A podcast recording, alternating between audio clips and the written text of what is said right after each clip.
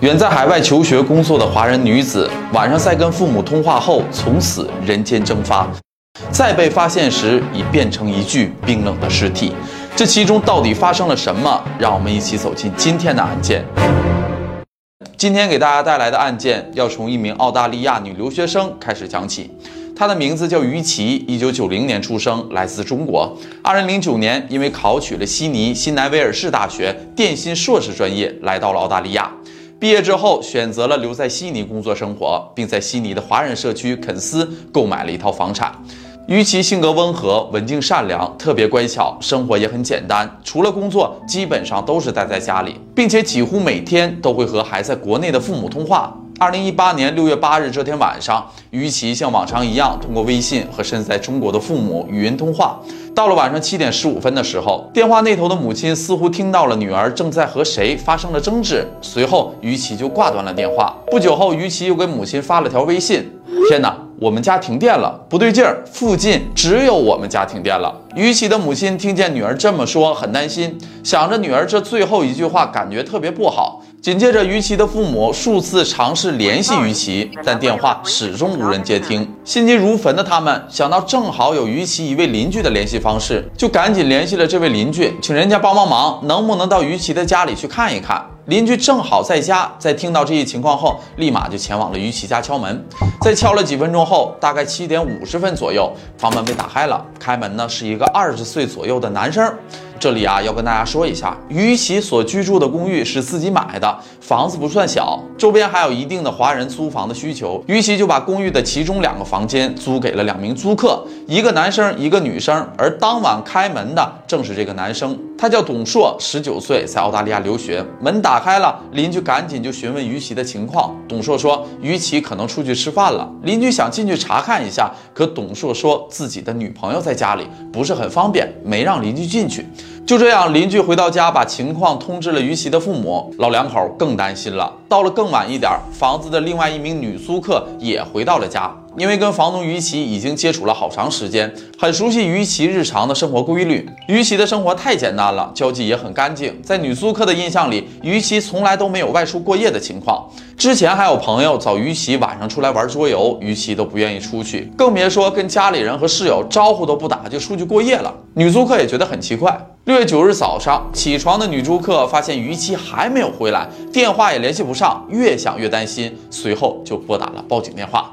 告诉警方自己的房东失踪了，警方随后立即展开了调查。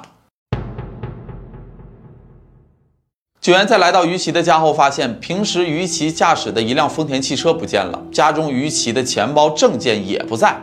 警方首先想到的是追踪车辆，就在当天晚上，于琦的车就被找到了，车被停在了距离于琦家只有四公里的林赛街。不好的消息是，于琦并没有在车里，而车里的后备箱中却有着大量的血迹。因为车内的血实在是太多了，此时警方认为于琦可能已经死亡，调查方向也马上从失踪转向了凶案。六月十日，焦急的于琦父母也第一时间抵达了悉尼，配合警方调查。在肯斯的公寓内，警方发现了不少的线索。于其卧室门上有隐约可见的带血手印儿，地毯上和其他地方都有血迹，一把园林剪的手柄上也有于其的血迹。随后，警方立刻把公寓认定为第一案发现场，并封锁了起来，对周边人展开了进一步的调查。父母告诉警方，当天七点十五分挂断电话前，曾听到女儿电话里有争吵声。邻居告诉警方，七点五十分，他来到公寓时是租客董硕开的门，并以女朋友在家中为由拒绝了邻居的查看。另一名女租客称，当晚九点多回到家后，家里面一个人也没有，也并没有发现什么异常，直到第二天报警。看到这里，想必大家已经猜到了，男租客董硕有非常大的作案嫌疑。警方询问董硕时，董硕表示自己与一起的失踪无关，对家里的血迹更是毫不知情。但董硕做贼心虚，没等警员接着询问，就突然间躺在了地上，浑身抽搐的昏了过去。没办法，警员只好先把董硕赶紧送到了医院。可是，在医院躺了四天的董硕没有被检查出来任何的问题。可对其问话时，董硕却依然是不配合。越是这样的反常行为，越是引起了警方的注意。于是，他们立即对董硕展开了调查。董硕在警方询问不在场证明时，他是这样说的：当晚和女朋友在公寓里。可警方调查发现，董硕的女朋友在当年的二月份就离开了澳洲，而董硕本人虽然只有十九岁，还是一名学生，但警员调查后发现，其因为旷课还有挂科等等问题，他的学生签证早已经被取消了，而申请的难民也被拒绝，他根本没有有效的签证，是黑在澳洲的。六月十二日，警方因谋杀罪名起诉并逮捕了在医院装病的董硕，但是警方却迟迟找不到尸体，董硕对案情也是拒不交代。那么于琦的遗体到底在哪儿呢？董硕不交代将于琦藏在了哪儿。通过查找于琦车辆的沿途监控，警方发现，从当晚的八点三十分左右，于琦的汽车从肯斯的公寓出发，前往了古灵盖山、贝罗拉。考恩等地区，直到午夜十二点左右才重新返回了肯斯，停在了林赛街。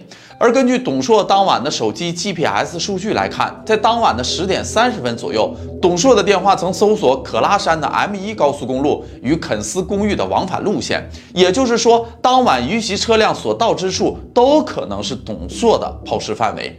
因为这几个地区啊都是林区，地形复杂，还有河流，因此搜索尸体的难度很大。警方甚至出动了直升飞机对这一片区域进行搜索，但很长时间依旧没有找到。于其失踪、尸骨未寒的消息也震动了整个华人圈。大家在朋友圈中纷纷转发，都希望尽自己的一份力量，早日找到这个女孩的踪迹，让她能够早日回家。不少华人网友利用周末自发前往这一地区寻找于琦的下落，甚至有从很远地方赶来现场的华人加入到搜救于琦的组织。他们出发前，除了自己寻找，还会带上于琦家人准备好的寻人启事，张贴在这一区域的每一个角落。可进展依旧不顺利。终于在七月二十五日，案件发生的一个半月之后，在悉尼贝罗拉 M 一高速路旁找到了于琦的遗体。于琦的脖子上紧紧地缠绕着衬衫，摔得粉身碎骨的手机掉在了旁边。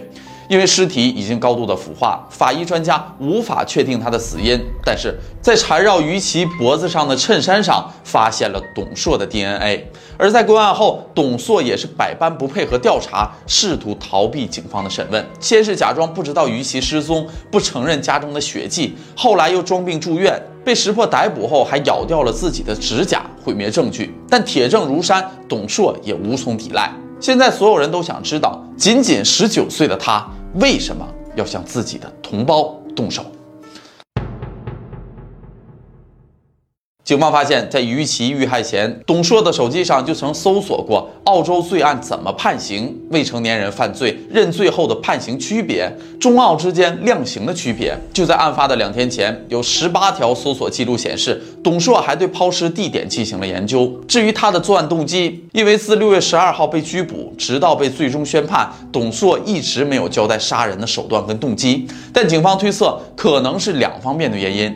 第一，董硕见色起意，被拒绝后起了杀心。据董硕的一位朋友说，他曾经为了追求于琦，不停地给女方购买礼物，但两个人年龄差距很大，身份学历也不匹配。于琦一直把董硕当成普通的租客，也没有答应过他的追求。在求爱不成后，董硕动了不好的念头。警方在董硕的手机内发现了大量与于琦十分相似的女性色情图片。除此之外，董硕还曾在手机上频繁搜索与女性隐私部位相关的内容。另外，董硕本身就是挂名在澳洲上学的，实际上就是来到澳洲打黑工挣钱。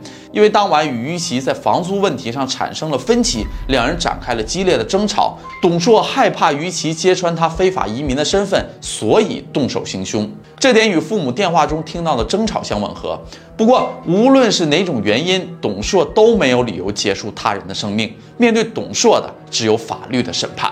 董硕行凶的时候只有十九岁，在审判期间，董硕的律师一直声称他有精神问题，而董硕的母亲也表示孩子有一定的心理问题，内向孤僻，有过自杀的想法。没有办法控制自己的情绪，十四岁时就曾被确诊患有抑郁症。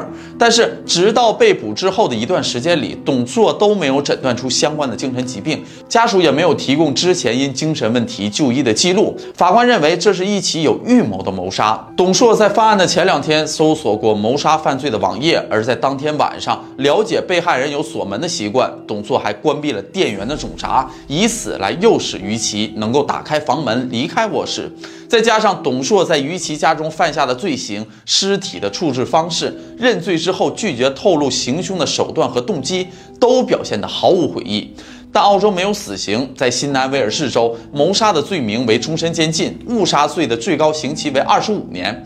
而在实际判决中，无论是误杀案或谋杀案，判处最高刑期的几乎都没有。经过两年多的案件审理，二零二二年的九月，法官对案件做出了最终的裁决，董硕仅仅被判处十八年的有期徒刑，十三年半不得假释。也就是说，凶手董硕二零一八年六月犯案被捕，二零三一年的十二月就可以获得假释。这一判罚结果让于琦的父母亲人朋友都接受不了。董硕把如此优秀的女孩残忍伤害了，仅仅只判处了这么短的刑期。要知道，董硕犯案时仅有十九岁，十三年半后，三十出头的他就能够重新走出高墙，这实在是让于琦的父母难以接受。在女儿的新闻发布会上，父亲这样说：“我们的女儿在澳大利亚奋斗了十年，努力工作，一步步实现了她的梦想。如此辉煌的成就和光明的未来被这个罪犯摧毁了，我和妻子的生命也被摧毁了。确实，一个年轻女孩如花的生命就此陨落，怎不让父母心碎？世界上最残忍的，莫过于白发人送黑发人。”